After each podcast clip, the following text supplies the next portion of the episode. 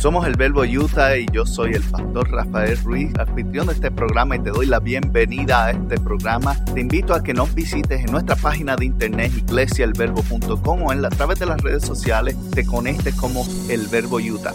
Gracias una vez más por estar con nosotros y espero que nos des la oportunidad, escuches este mensaje y lo disfrutes. Compártelo con alguien más y te puedes suscribir donde quiera que lo conseguiste.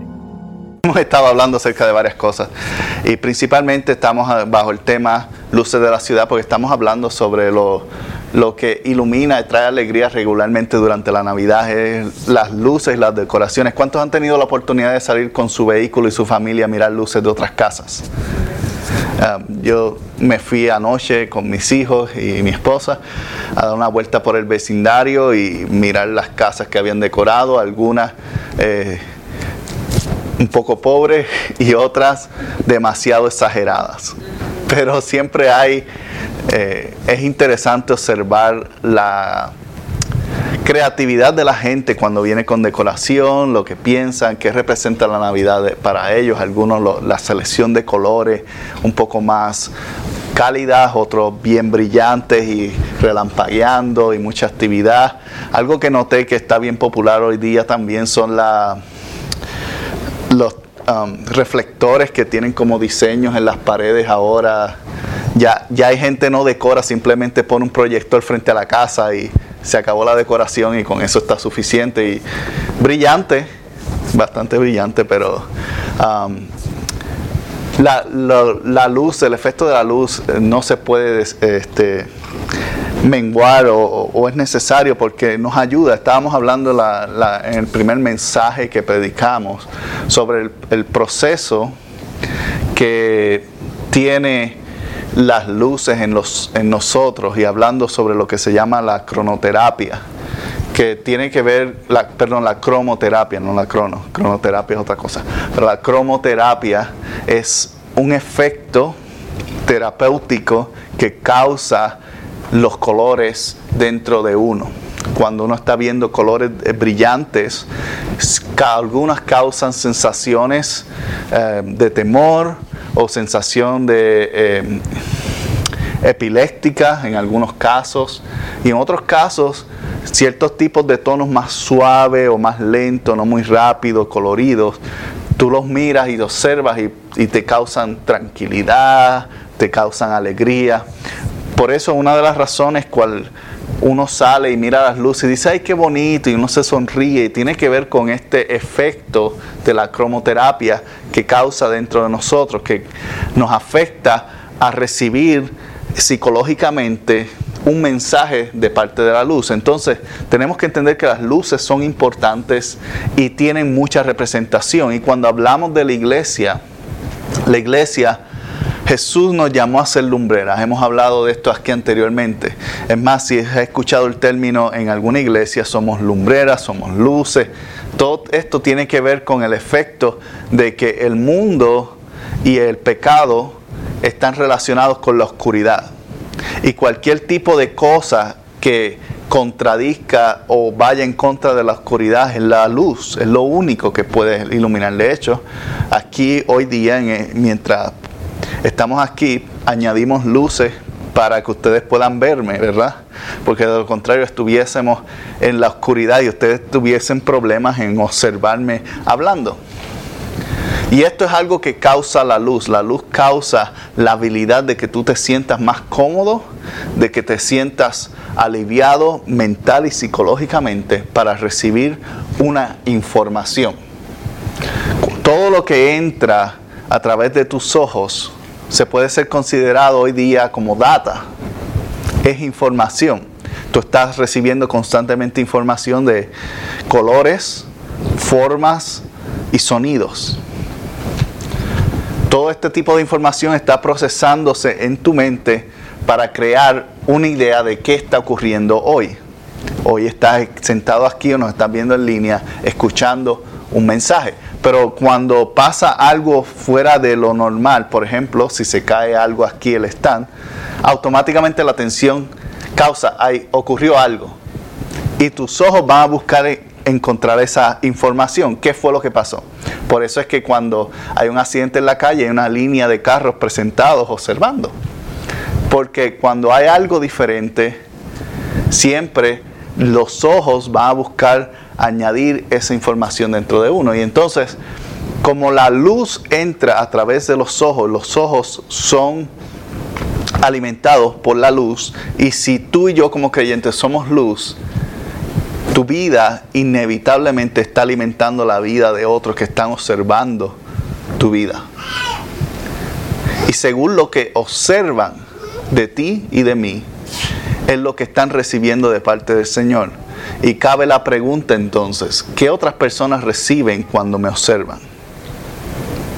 ¿Qué clase de persona estoy yo transmitiendo que Dios es en mí a través de mi vida que otros están mirando? ¿Qué tipo de luz soy yo? Como hablamos, Santiago habló la semana pasada de luces, de colores. ¿Qué tipo de color estoy emitiendo? ¿Estoy trayendo paz? Estoy trayendo alegría a otros cuando me observan. Estoy trayendo curiosidad o estoy trayendo tal vez desilusión. O estoy trayendo tal vez estrés a la vida de alguien. Por eso tenemos que entender qué tipo de luces somos. Y hoy vamos a hablar de cinco estilos de luces que son muy populares en esta Navidad. Cinco formas de luces y cómo se representan eso en la vida y el estilo de vida cristiano, no solamente de cada uno de nosotros como individuo, pero como congregación, como iglesia, qué tipo de luz representamos y si estamos siendo efectivos en lo que somos y quiénes somos como congregación, como iglesia de Jesucristo, porque cada uno de nosotros, independientemente de cuál sea el nombre de la denominación que otros van, somos parte de la iglesia de Jesucristo y estamos representando el nombre del Señor. Y estos cinco estilos, quiero comenzarlos hablando primero en 1 Corintios 14, 40. Si tienes la Biblia, puedes acompañarme. Si no, está también en la pantalla para ti. Y en Primera de Corintios 14:40 nos dice, pero todo debe hacerse de una manera que apropiada y con orden. Todo debe hacerse de una manera apropiada y con orden. Y cuando vemos este estilo o esta forma de ser, la palabra claramente nos habla del orden y, de lo que es apropiado, pero la definición de orden y apropiado es muy dependiente del lugar, la hora, el tipo de personas que estás. Por ejemplo, un lugar donde hay una fiesta, donde hay gente disfrutando de una fiesta, tú no puedes decir que orden es estar callado y sentado, y tú no puedes decir que algo apropiado es tener la música bajita, ¿verdad? Porque una fiesta, la música que está alta y la gente está en algarabía. Entonces, ¿qué es mantener orden en una fiesta, por ejemplo? Pues mantener el orden es que dos, dos personas no estén entrándose a golpe o faltándole respeto a alguien. Eso es mantener el orden. Y mantener una actitud apropiada tiene que ver con mantenerse dentro de esas líneas que permiten que uno tenga y disfrute un buen tiempo o que uno esté pasando un mal tiempo o, cause un mal tiempo para otros. Eso es lo que es apropiado. Entonces tenemos que entender que cuando hablas aquí de manera apropiada y orden, no está especificando cuál es el orden o qué es lo apropiado. Lo apropiado y el orden va a ser dictado por las circunstancias y las personas que estén en el lugar.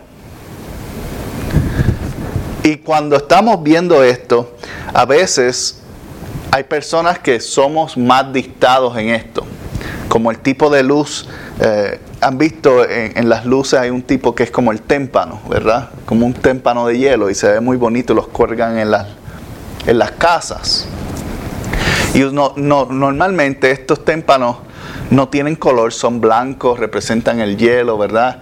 Y hablan más bien de la personalidad de tener algo específico o calculado.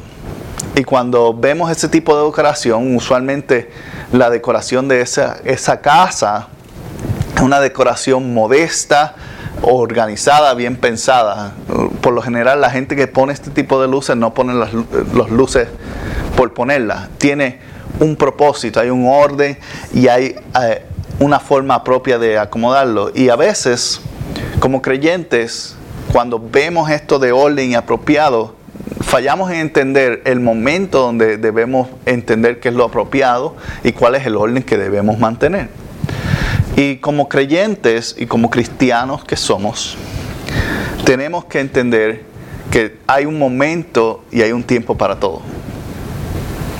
Que está bien disfrutar ciertos momentos de la vida y hay momentos en el cual tú tienes que mantenerte en una postura un poco más um, ordenada, por decir la palabra, si entiendes lo que quiero decir. Y cuando estamos hablando de ordenar, pensamos a veces que esta es la forma o la única forma en la cual Dios opera. Dios opera de una forma apropiada y ordenada, específicamente rígida en la palabra. Y no todo es rígido, de hecho, a través del tiempo el Evangelio ha cambiado muchísimo, como ha cambiado la historia. Estaba leyendo un comentario en las redes que tú puedes leer de todo tipo de cosas. Y uno de los comentarios está hablando pues de la versión antigua, Reina Valera. Y algunos de ustedes tienen esa, esa versión y la leen y no hay nada malo en eso. Pero la persona estaba haciendo el argumento que esa es la única Biblia que está correcta.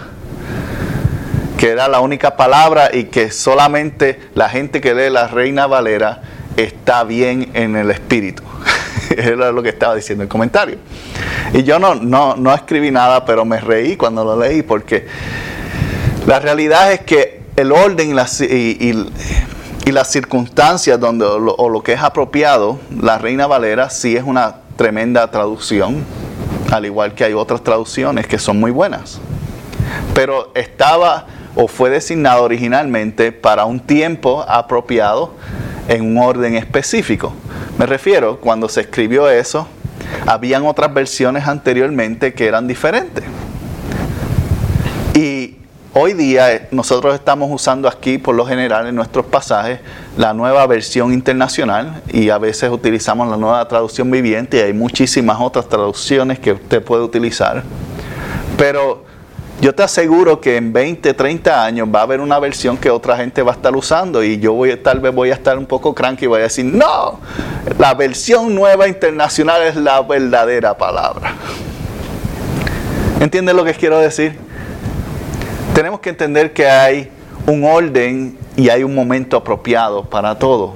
Y tenemos que evitar como creyentes ser muy rígidos, porque a veces estamos sin querer bloqueando o con nuestra luz personal impidiendo que alguien reciba lo que el Señor quiere hablarle, porque cada versión de la Biblia es una versión dedicada a una generación específica. Es tan sencillo como eso. Y si tú quieres buscar la Biblia verdadera, vas a tener que aprender arameo y griego para que puedas ir a leerla, porque todo lo demás son traducciones.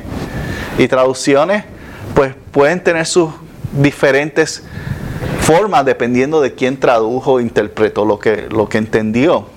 Pero nadie sabe o estaba en ese momento para saber que realmente estaba escribiendo literalmente la persona, porque esos lenguajes ya están bastante arcaicos o, o antiguos, viejos.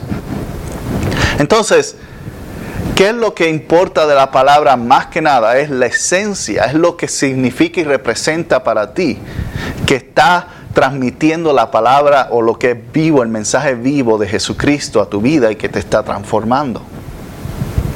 Entonces hay orden y es necesario, el orden es necesario, el ser rígido a veces es importante, pero tenemos que entender que como creyentes también tenemos que ser flexibles porque hay personas que con tradiciones antiguas nunca van a encontrar a Jesús. Hay, personas que están creciendo, de hecho, en estos días estaba leyendo, llevo varias semanas tratando de entender qué es el, el metaverse y lo que han, si han escuchado esto no. Pero la realidad es que dentro de 10 o 15 años, la generación de donde está creciendo mi hijo, y la razón por la cual estoy leyendo es porque estoy interesado en qué va a enfrentar Adrián cuando esté grande. Va a ser retos muy diferentes a los que tú y yo nos hemos imaginado. Va a ser cosas que por, todavía la única forma que tú lo puedes escribir es ciencia ficción.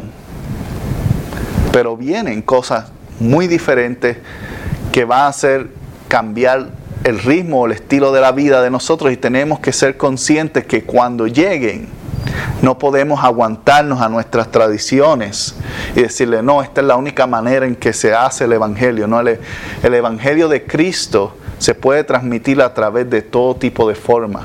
De hecho, si recuerdo cuando personas ancianas de hace muchos años decían que ver televisión era malo y era un pecado y, te iba a ir al infierno. Eh, le llamaban, en Puerto Rico al menos, algunos viejitos le llamaban la caja del infierno, la caja del diablo. Sin embargo, hoy día en la caja del diablo tiene buenos predicadores. Entonces, en vez de estar tan fríos o rígidos como las lucecitas esas de tipo de nieve y hielo, vamos a darnos espacio para, aunque no entendamos qué está ocurriendo y tal vez no nos parece bien, porque para nosotros hay un orden y una aplicación específica que ha funcionado para mi vida, tal vez no va a funcionar para la de otro. Entonces tenemos que aprender a ser un poco flexibles y tal vez ponernos en condiciones y acomodarnos en posiciones que son incómodas para mí como creyente, con tal de que alguien más reciba el amor de Jesús y los transforme.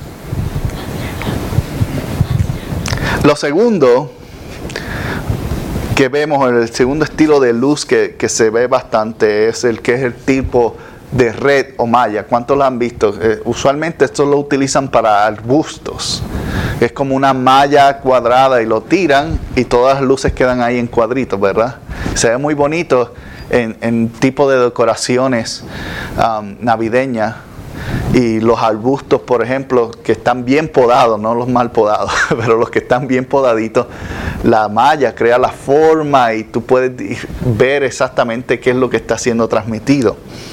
Y cuando hablamos de malla ah, o, de forma, podemos observar esto en, Romanos, que también es otro tipo de pensamiento. Romanos 1.12 dice, mejor dicho, para que unos a otros nos animemos con la fe que compartimos. Parte de este estilo de red, este estilo de, de mentalidad tipo unida, es, importante y es necesario tener unidad y relaciones en la iglesia, tener amistades en la iglesia, ser como creyentes. De hecho, con el propósito de que, de que nos afirmemos en la fe. Pero si solamente estamos afirmándonos en la fe, perdemos otros aspectos de lo que es el Evangelio. Porque se convierte en un punto centrado las, tipos de redes eh, de luces mayas o redes están centradas solamente en iluminar en un espacio. Y se quedan ahí. Y se ven bonitas y se ven unidas, pero no producen nada más. Están ahí puestas. Entonces cuando somos una iglesia enfocada en simplemente nosotros mismos, si nos sentimos bien, nos llevamos bien. Claro, somos buenos amigos en la iglesia, nos vemos todos los domingos y, charlamos y todo está chévere. Pero tenemos que tener en cuenta que Dios no nos llamó a simplemente ser buenos panas, buenos amigos, buenos compadres. Nos llamó a ser lumbreras a un mundo que está en oscuridad. No solamente iluminar el espacio bonito que nos ha entregado la congregación, el edificio bonito o el lugar bonito que estemos reunidos, sino iluminar donde quiera que estés. Estés con o sin otra gente de la congregación. Y este espíritu centrado a veces nuevamente no es malo. como el orden es necesario en las iglesias, también la, eh, espíritu de relaciones, de amistad es importante y es necesario, porque de lo contrario es bien malo estar en un lugar donde nadie te caiga bien. Entonces es bueno llegar a este punto de crear amistades, pero si nos enfocamos solamente en eso, tenemos un club social Y el club social generalmente solamente funciona para aquel que está dentro de él. Y cuando alguien viene a ver o a visitar o a tratar de ser parte, se siente como un extraño. Por eso es importante que cuando usted ve a alguien que nunca ha visto con nosotros, vaya y déle la mano, salúdelo, dígale hola. Demuéstrele que esto no es un club social, que esto es un lugar donde tú puedes recibir amistad o puedes ser recibido o bienvenido. Eso es importante. Porque el propósito es que compartamos y que nos animemos en la fe pero no se puede quedar simplemente en, siendo animados. Porque si tú necesitas constantemente ser animado, el problema no está con la situación, el problema está contigo. Que no tienes la motivación o el deseo necesario para sobrellevar o alcanzar lo que Dios te está llamando a hacer. Entonces, el ser animado es importante, necesitamos ser animados, pero no todo el tiempo. No podemos ser dependientes de eso porque luego nos volvemos adictos a la atención. Y eso es lo que sucede. Otro tipo de, luz que vemos regularmente es la, la, que es tipo lineal, que es la más común. La que uno compra que vale, no sé, 2.95, 3 dólares. Y viene en blanco, en muchos colores, es la que tú enrollas alrededor del árbol o donde quiera que tú puedas tirarlo y como caiga se quedó. Porque es simplemente una línea de muchas lucecitas en, ambas direcciones. Y este tipo de, línea es más común y la podemos representar como el estilo de persona que, o, o iglesia o grupo que está bien vertido en la enseñanza está bien centrado en aprender la Biblia y saber y conocer todo lo que hay en la Biblia. Y escudriñar las escrituras es importante, escúchame bien, eh. estudiar la palabra es necesario. Estábamos hablando hace unas series atrás sobre, eh, sobre los soldados, que una de las herramientas o armas que tenemos es la palabra de Dios. Entonces esto es importante, pero cuando tú simplemente y yo simplemente nos dedicamos a estudiar, a estudiar, a estudiar y a estudiar, nos llenamos de conocimiento y nuestra cabeza se vuelve gigantesca, pero nuestro corazón se pequeñece empieza a reducir porque empezamos a pensar, yo sé más que él. Hoy que tú me vas a enseñar, pastor, si ya yo he leído toda la Biblia 85 veces. ¿Y qué me puede decir esa hermana? Mira, mira que... Y qué espiritual esa. Que me, que me diga el Salmo 95 o 3 de memoria, a ver. ¿Cuántos han encontrado ese tipo de personas? personas lineales que su mente a veces no se expande mucho más. Tenemos que escudriñar las escrituras y estudiar y entrar a ellas, pero no te vuelvas una persona que está simplemente enfocada en aprender, porque conocimiento que estancado se pudre, se daña. Si tú no estás viviendo lo que estás aprendiendo, ¿de qué te vale aprenderlo? pero hay, hay personas y hay grupos organizacionales eh, o religiosos que, están dedicados simplemente a aprender y, y dicen, somos una iglesia de la palabra. Pero su vida, las acciones de esa congregación no representan nada de la palabra, es esto, conocimiento inútil. Y eso es lo que, algo que tenemos que cuidarnos. Tenemos que entrar en la palabra, recibir lo que tiene de mí y darlo hacia adelante, ponerlo en, vida, en acción, porque de lo contrario no sirve de nada. Mire lo que Pablo le soltó a Timoteo en la primera carta, capítulo 4, verso 6.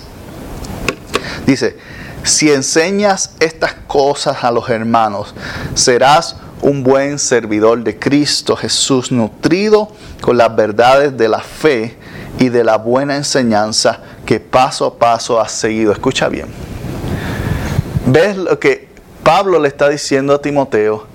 Enseña estas cosas, pero termina con qué? Que tú has seguido. En otras palabras, tú puedes enseñarlas porque tú viviste eso. Aprendiste, lo viviste, enséñalo. Porque es muy fácil aprenderse la palabra y citar cinco versos y tener una discusión teológica con cualquiera en la calle. Yo me he sentado con personas que, me citan hasta versículos que yo desconocía que estaban en la Biblia.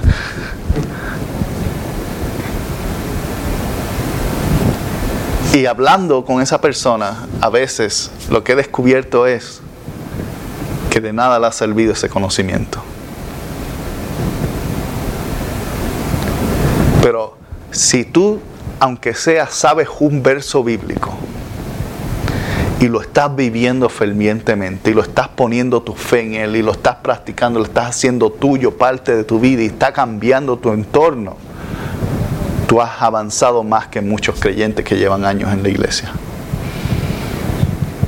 Entonces, toma ese conocimiento, ese poco, aún poco conocimiento que has tenido y compártelo con tus hermanos, como dice ahí. ¿Por qué?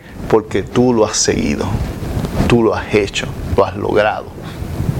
Y si tú llegas a lograrlo, verás que cada vez que tú recibas una palabra nueva, una revelación nueva, un verso nuevo que te hable, que te llame y lo practicas, lo pones y lo haces, tu vida va a ir avanzando a lugares que tú no pensabas que iba a llegar. Otro tipo de luz que es muy común ver en las decoraciones navideñas es el tipo novedoso. Y novedoso es todo aquello que no es tradicional. Es esto que, como por ejemplo estaba mencionando estos proyectores, que hoy día es lo novedoso. Todo el mundo está poniendo cinco proyectores. Años anteriores eran los globos de aire que se llenaban y tienen una decoración de, de un personaje de caricatura al frente y todos muy bonitos y novedosos y atractivos. Lo único problema es que todo lo que es novedoso se convierte viejo inmediatamente, tan pronto salió. Y hay veces que como creyentes simplemente andamos buscando lo que es novedoso. El pastor que está más al diente en las redes, la última música que está de moda, el último ritmo, y siempre estamos buscando aquello que es lo más nuevo para estar al día y todo eso. Y a veces nos perdemos la riqueza de lo que está en el presente porque estamos pendientes de lo que viene nuevo, lo que es novedoso. Y este tipo de personas que generalmente vive un estilo de vida novedoso tienden a ser personas muy emocionales. Personas que cuando, o iglesias, congregaciones muy emocionales, que cuando algo vuelve a repetir o vuelve a cambiar, eso ya ya yo escuché ese mensaje, eso no me llena ya. O ese pastor ya ha repetido lo mismo. La pregunta es, ¿qué has hecho con lo que has escuchado? Porque si no te llena, es porque no te has vaciado. Es porque no lo has dejado salir. Es porque lo has aguantado para ti mismo, misma. Ah, es que esa música, está, ese corito tan del pasado es del pasado, déjalo allá. Está bien, de, vez en cuando es bueno retornar al pasado y recibir lo que le trajo bendición a alguien. Lo nuevo no es malo, pero el perseguir las cosas nuevas ostentosamente o con empeño, lo que va a causar que nunca estés satisfecho con lo que tienes en el presente, con lo que está delante de ti. No lo puedes disfrutar, no lo puedes recibir y andas simplemente en busca de el próximo, como dicen en inglés, rush. la última emoción del momento, ¿qué me va a mover el corazón? Ay, que si cantan esta canción, hoy sí voy a levantar las manos, pero si cantan la otra no, porque ya esa no me gusta. o no me la sé. o no me la sé, exacto. No, pero para eso ponemos las letras, ¿verdad? para que podamos cantar. Eh, exactamente. Eh, lo que sucede es esto, es que a veces nos tendemos a, irnos en esa dirección y lo moderno también es, es importante, es necesario, como estaba hablando, ser flexible para recibir y aceptar lo moderno, pero a la misma vez no despreciar lo antiguo. Porque en algún momento eso fue eficiente y todavía puede ser efectivo, porque Dios opera idealmente en cada forma. Y, tú no sabes a veces si el corito ese feo y viejito que estás escuchando tiene exactamente la palabra que tú necesitabas escuchar ese día. Que te va a ayudar a atravesar eso. Porque Dios opera así, Dios opera eh, en lo que está en el presente. Mira lo que dice Hechos capítulo 2, verso 26. Y dice, Por eso mi corazón se alegra y canta con gozo mi lengua. Mi cuerpo también vivirá en esperanza. ¿Por qué? ¿Por qué se alegra? Porque está disfrutando lo que está en el presente. La única forma de tú estar alegre es tú disfrutar lo que está en el presente. Tú no puedes disfrutar lo que va a llegar y cuando estás buscando lo que viene antes de recibirlo, cuando llega, no te lo disfrutas. ¿Cuánto le ha pasado que por algún momento de emoción ha ordenado algo del internet y tiene mucha emoción y después cuando abres la caja ya se te quitó? Y estás buscando qué es lo próximo que vas a comprar. Esa es la misma mentalidad, novedosa. Una mentalidad de no disfrutar lo que está pasando en el presente por estar buscando lo que va a llegar en el futuro. Y la tercera, eh, o, perdón, la quinta, tercera, la quinta, que es la última que vamos a mencionar hoy, es el tipo de soga. Y este, este es bien moderno porque es el que es la luz que está como en un plástico adentro, ¿verdad? Y tú la, las ruedas alrededor y usualmente se utiliza afuera para árboles silvestres y eso, o por los suelos, también se ve muy bonito. Y este tipo representa el propósito del servicio.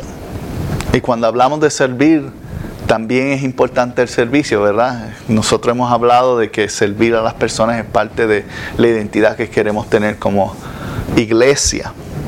Pero a veces nos volvemos tan serviciales nuevamente que nos desocupamos de las cosas que están que son importantes como recibir el mensaje del Señor.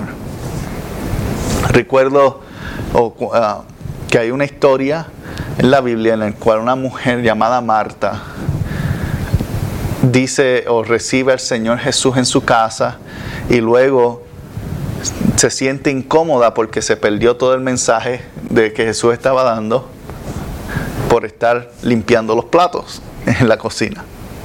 Ahora, ¿cuántos se relacionan con eso? No levante las manos aquí. Pero a veces nos perdemos momentos específicos porque estamos pendientes a muchas cosas que en ese momento no tienen pertinencia. Nos perdemos de oportunidades eh, con la familia, a veces porque estamos pendientes a hacer los quehaceres en vez de disfrutar el momento de tus hijos, porque um, si hay algo interesante con el tiempo es que el tiempo no regresa. Y cuando tú dejas pasar una oportunidad, esa oportunidad no regresa tampoco. Pero los trastes van a estar ahí todavía. Entonces, a veces seamos menos rígidos en ciertas áreas que son importantes. No estoy diciendo que no vayas a hacer tus trastes, no diga que el pastor dijo no haga trastes. Estoy diciendo que a veces está bien dejarlos sin limpiar por 30 minutos para estar con tu familia con 30 minutos más. Para pasar tiempo importante con otros, porque el servir es importante, pero también es importante pasar tiempo relacional, tiempo de, comunión, tiempo de crecimiento juntos. Porque los quehaceres y las cosas siempre van a estar ahí, siempre van a necesitar de hacerse. Y, me refiero a, platos, pero hay muchas cosas que, que a veces nos ponemos a hacer, por ejemplo, contestar un mensaje de texto o tal vez hacer un tiempo extra en el trabajo, que son importantes necesarios, hay veces que hay que saber balancear eso para que la gente que está a tu alrededor pueda recibir lo que Dios ha, hecho contigo. Y eso es lo que me refiero. Y mientras tú avanzas ahora en el año 2022, si no has hecho esto y no lo estás practicando cuando está, eh, durante este próximo año, toma la oportunidad para experimentar a Dios de esta manera a través de dándole la oportunidad de estar con tu familia un poco mejor, más tiempo, disfrutar, escucharles. Hay veces que simplemente con escucharlo es lo único que hacía falta para que esa relación eh, mejorara entre padres, hijos, esposo, esposa, suegro, eh, lo que sea. Danos el tiempo para escucharnos. Mira lo que dice Hebreos 6.10 y con esto voy a culminar hoy, antes que nos echen de este lugar. Sí, nos van a echar ya mismo. Porque Dios no es injusto como para olvidarse de las obras y del amor que eh, para su gloria ustedes han demostrado sirviendo a los santos como lo siguen haciendo. Cuando tú sacas estos momentos y pones a un lado las cosas que son importantes, pero no son tan importantes como otras, para darle tiempo a aquellos que merecen tu tiempo, Dios no es injusto contigo. Dios no es injusto y no se va a olvidar de eso. Al contrario, te va a bendecir y va a bendecir eso. Y los resultados que vas a ver de esas semillas que están sembrando en esos momentos son resultados que van a traer vida para cada uno de ellos. En fin, todos tenemos tendencias. Algunos tenemos tendencias a buscar el orden, la organización, buscar um, que las cosas estén como me gusta que estén. Otros tenemos tendencias relacionales que todo el tiempo es party, todo el tiempo es, tenemos que estar juntos, tenemos que ser amigos. Otros tenemos tendencias educacionales, que son tendencias de buscar conocimiento y saber y saber y saber y saber. Y otros tenemos tendencias emocionales de buscar qué es lo último, qué es lo más moderno, qué es lo más reciente, qué es lo que me mueve hoy, qué es lo que me da el ánimo. Y otros tenemos tendencias a simplemente servir o hacer, hacer, hacer, hacer, hacer, hacer y nunca nos detenemos a descansar. Si tienes esas tendencias, lo que busques no es que ninguna de estas esté mal, es que busques un balance para que puedas vivirlas todas en ti. Porque cuando las vives todas, estás viviéndolas entonces en comunión con Dios, contigo y con los que están a tu alrededor. Si te gustó este programa o quieres saber más sobre la iglesia El Verbo en Ogden, Utah, te invitamos a que visites nuestra página iglesiaelverbo.com o puedes comunicarte con nosotros a través de mi correo electrónico pastor@iglesialverbo.com. Gracias por haber sido parte y si no te has suscrito, recuerda suscribirte y dejarnos también un buen comentario. Puedes suscribirte en iTunes, en Google Play o donde quiera que conseguiste este programa o podcast. Muchas bendiciones para todos y nos veremos la próxima semana.